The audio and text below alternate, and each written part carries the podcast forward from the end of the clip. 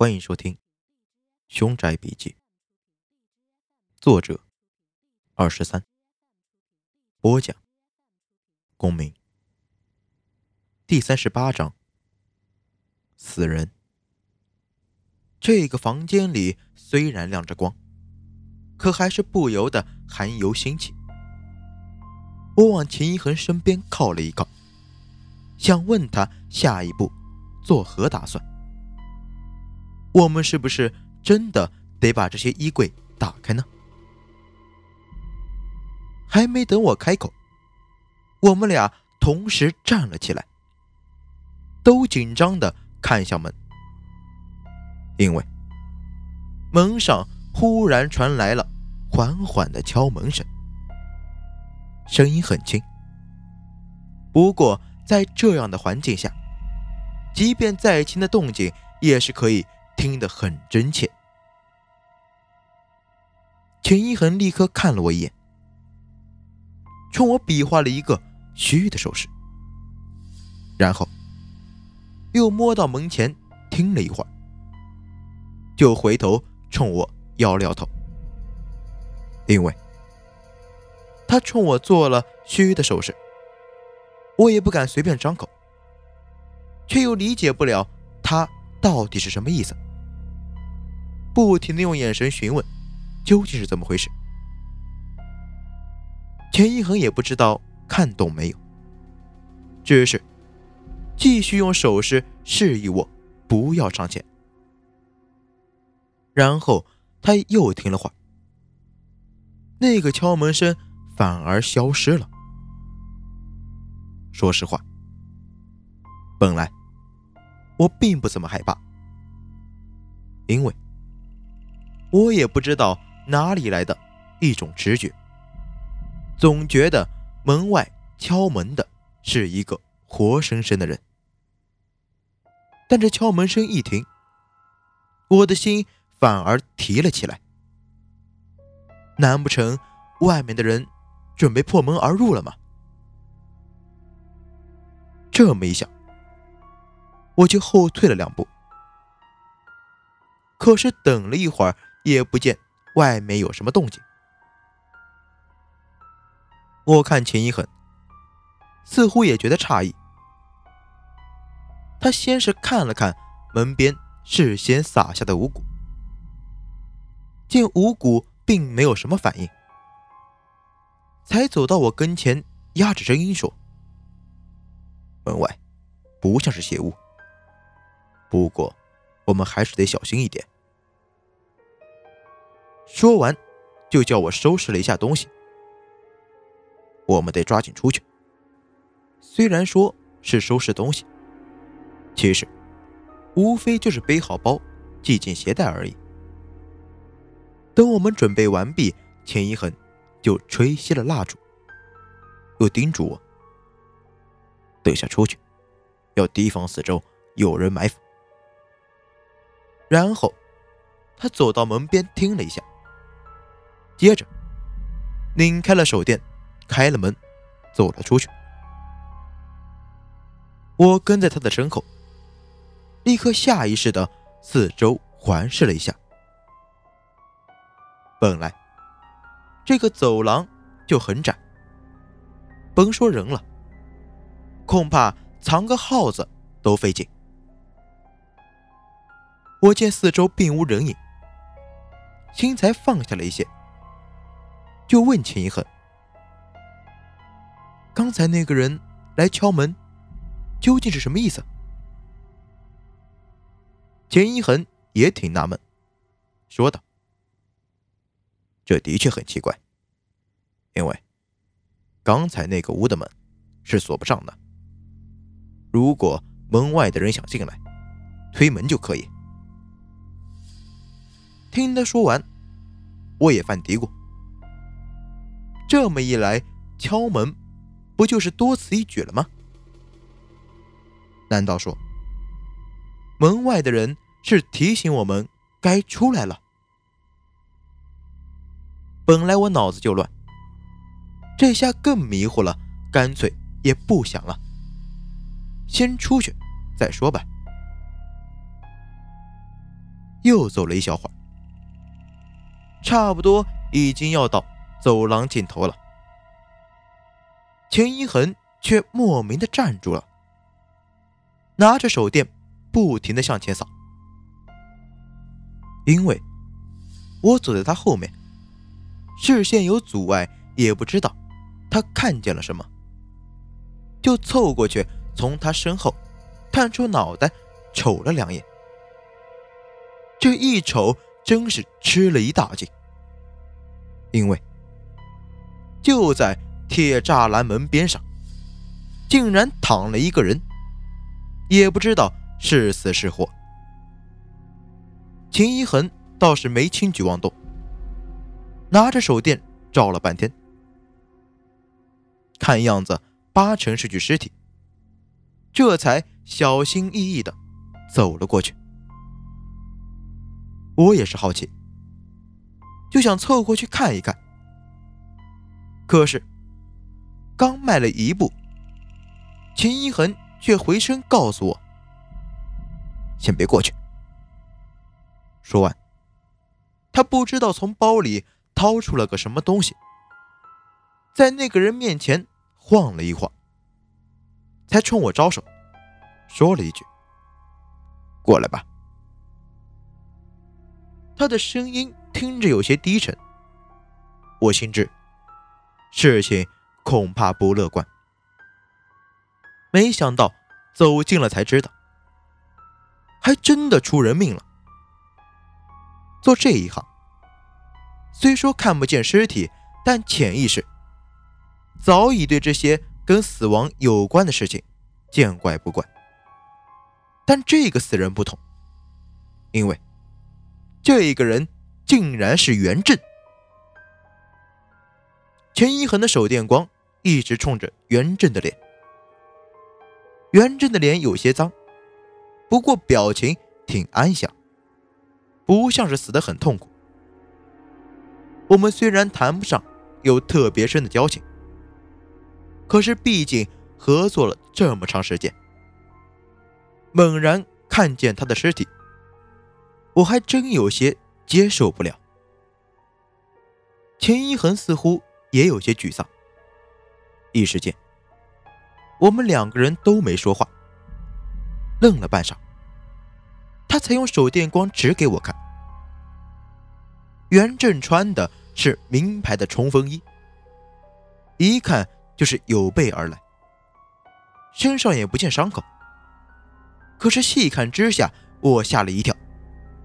袁振的双手居然没有了，我立刻看向秦一恒，无奈他的脸隐在黑暗里，我看不见他的表情，只好开口问他：“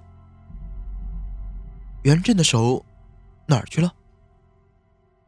事实上，这个问题问的有些离谱，因为秦一恒。肯定也是给不出答案的。起初，刚见到袁正尸体的时候，我还在心里猜测，没准刚刚敲门的就是袁正。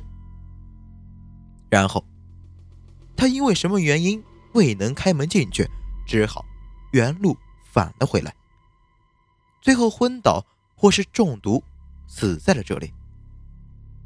可现在一瞧。袁振的手都没有了，那刚才敲门的人是另一个人吗？他是袁振的同伙，还是杀他的凶手？我的脑袋里已经完全混乱了。秦一恒半晌都没有说话，最后叹了一口气，让我跟着他，然后翻过了铁门。却没有走出宗祠，而是又带我走回了那个有三个圆洞的房间里。秦一恒点了一根烟，靠着墙坐了下来，狠狠地吸了一口，然后告诉我：“我们现在出去，恐怕很危险。现在只能在这个房间里等天亮了。”这里开了三个些煞气的口，所以相对来说是整个宅子里最安全的地方。我一听要在这里耗到早上，干脆也坐了下来，正好能问问他现在有什么想法。刚坐下，钱一恒就问我：“你是不是对这一切很迷惑？”我回他道：“这不是废话吗？”他就苦笑了一声，接着说：“其实我也没有完全搞懂，不过我现在可以把我所推测的告诉你。”首先，我的确是来找纸布的，但我猜错了纸布究竟是什么。我也是刚才才搞明白，那些衣柜恐怕是这些人运进来的，但运进来的目的究竟是什么，我现在也不知道。至少，那些衣柜不是纸布，因为纸布。并不是一个东西，而是一个人。